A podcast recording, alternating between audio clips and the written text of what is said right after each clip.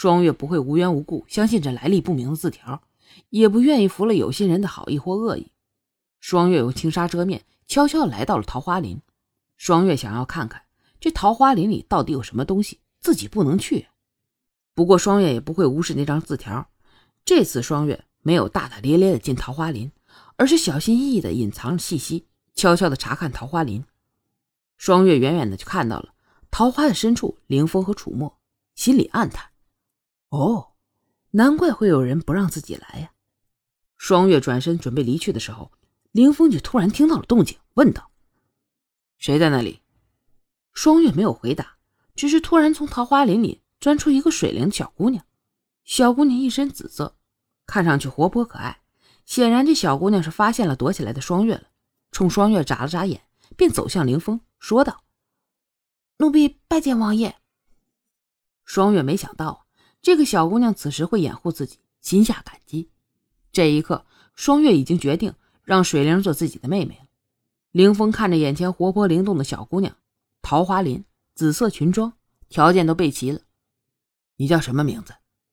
凌风柔声道：“他很喜欢这个小姑娘，很像双月的感觉。”奴婢水灵。水灵轻声回答：“本王怎么没见过你啊？”凌风淡淡的问道。“回王爷，奴婢是负责弄花枝的，常与花木为伴，不常在府中走动。”水灵回答的很得体。“哦，难怪这么有灵气。”凌风忍不住赞叹道。凌风和水灵聊天的时候，楚墨不动声色的看了双月所在的桃花树一眼。双月看着凌风色眯眯看着水灵的样，心里一阵鄙夷呀。哎呀，庆幸当初自己没有相信凌风的感情。王爷过奖了，王爷，奴婢还要剪花枝，如果一会儿还没弄好的话，估计王师傅就会责罚我了。所以请王爷恕奴婢无礼之罪，奴婢要干活了。水灵知道双月是躲凌风的。所以此时想让凌风快走。没事你忙去吧，本王自己随便看看。凌风看着水灵说道，心里却想起了双月在百花楼拒绝自己的种种。水灵向凌风再次行了一个礼，便真的去捡花枝了。凌风看着那活泼的身影，眼中的光芒变得很强烈，那可是猎手看上猎物的眼神啊！凌风静静的看了一会儿后，便扬手挺胸的离开了。这个就是自信。一个男人对女人势在必得的自信。凌风走以后，双月悄悄的从树后钻了出来，跳到水灵面前，取下面纱，对水灵说道：“ 你好，我叫楚双月，刚才谢谢你帮我了。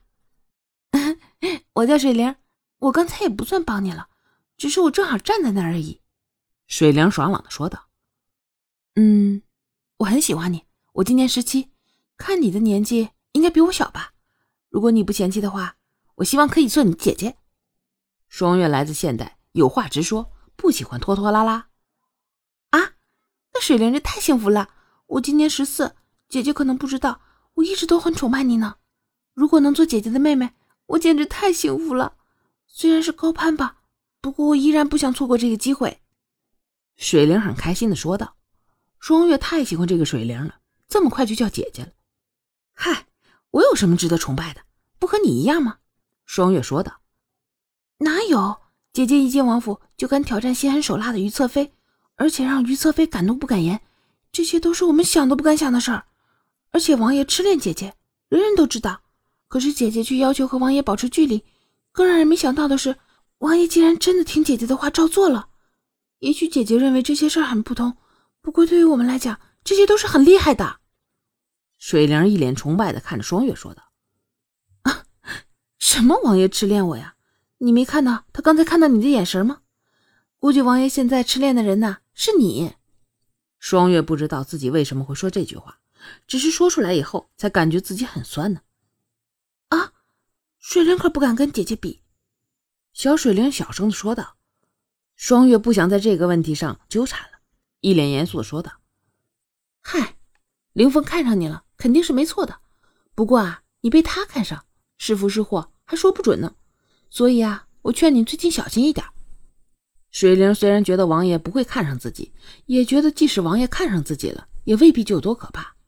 但是看了双月一脸严肃的样，水灵决定还是听姐姐的，最近要小心一点啊。